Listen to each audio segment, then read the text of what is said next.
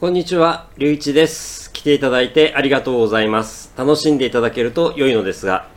This podcast and YouTube is mainly for the people studying Japanese. I'd like to help you to listen to and understand Japanese. I really wish you to enjoy this. I'm waiting for messages, questions, and requests. Mahalo sin teita opiskelman Japania. えーということで、えーと、こちらはパート2になります。えー Luke's English Podcast の内容を、えリンクは貼っておきますけれども、このテーマをネタにして話をしております。で、えー長くなってしまったので、パート1、パート2に切っておりますので、で、特にですね、これを初めて聞いていらっしゃる方にお願いなんですが、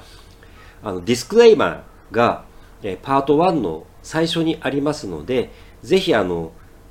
少なくとも disclaimer は聞いていただいた上で、えーと中身をこの後聞いていただければなというふうに思っております。あの、少し、えーよろしくない表現をする場面がありますので、えーそれについて、えー申し訳ありません。あの、了解をいただければと思っております。はい。それではよろしくお願いいたします。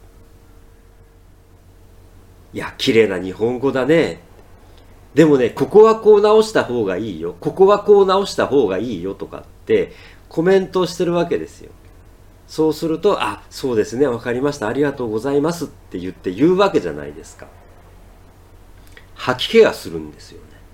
コメントしてる日本人に対して、おめえら何の勉強してんだよって、すごい思うんですよ。あのー FBH Teacher Talk っていうポッドキャスト、今少し YouTube も出てますけれども、それも英語勉強してる、英語を勉強している人向けの、えネイティブEnglish speaker の方のポッドキャストなんですけれども、そのベンっていう方がいらっしゃって、いや、基本的にはすごく楽しい方なんですよ。あの、こんなね、あの、ただただこんなことしか言えない、面白みのない僕と違って、エンターテインメントをきちんと分かってらっしゃる方なので、あの、ポッドキャストも面白いですし、楽しいながらに分かりやすい英語で話してくださっているので、僕としてはすごくありがたいんですけれども、ちょっとしたところで彼のものの考え方が出てくる場面があって、彼のものの考え方っていうのは僕すごく好きなんですよね。その方が、えっと、国際恋愛について話をされてたんですよね。で、その方がおっしゃってたのは、お互いがお互いの言語を勉強した方がうまくいくよねっていうことをおっしゃっていたんですよ。だから、あ例えばね、日本人が、えっ、と、英語話者の方と、を、英語話者の方を好きになって、英語を一生懸命勉強して、そして、えー普段英語でコミュニケーションをするっていう状態で恋愛をするっていうことがあったとして、やっぱり勉強してるのはこっちだけっていうことになっちゃいますよね。だから、やっぱり、あの、相手の方も全てとは言わないですよ。100%同じぐらい喋れるようになれとは言わないですし、別に普段のコミュニケーションは英語で問題ないと思いますよ。思いますけれども、やっぱり日本語を少しでも勉強しようっていう気持ちがあって、相手のことを思いやる気持ちがあって、相手のことを理解しようという努力をして、コミュニケーションなので、そこで初めて成り立つ部分ってやっぱりあると思うんですよね。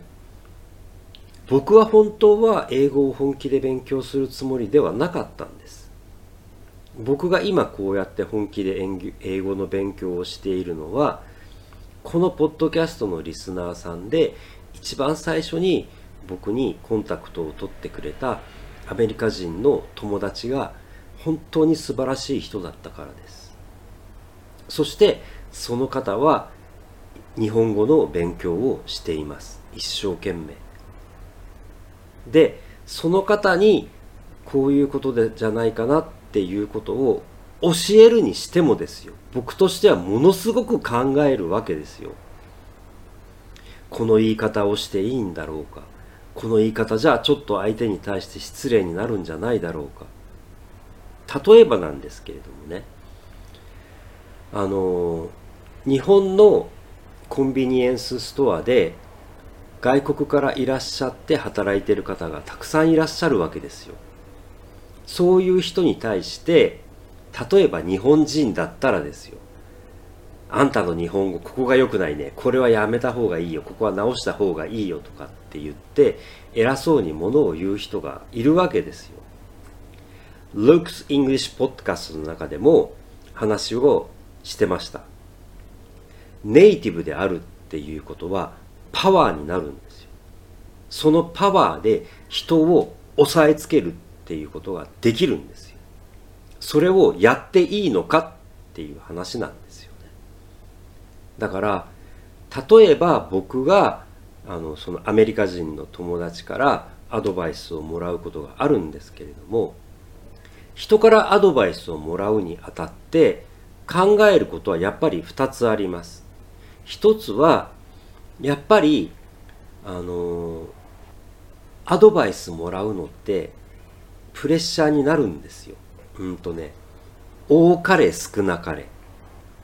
人によって違いますし場面によって違いますし言い方によって違うんですけれどもプレッシャーになるんですよ。それのえっとそのプレッシャーをまず自分でどういうふうに理解するかっていうことが一つの問題です。これは乗り越えなければいけない僕の問題なんですけれどもでもやっぱりそこでちょっとそうですね辛いと思う部分はありますよね。それからもう一つはそのアドバイスを聞いた時にじゃあこれをどういうふうに生かしてどういうふうに僕は身につければいいんだろうかっていうことなんです。だけどそこを指摘してもらうチャンス僕にとってはチャンスなわけですよ。アドバイスってもらえるのはとてもありがたいチャンスなんですよ。とてもありがたいことなんですよ。困ったことではないんですよ。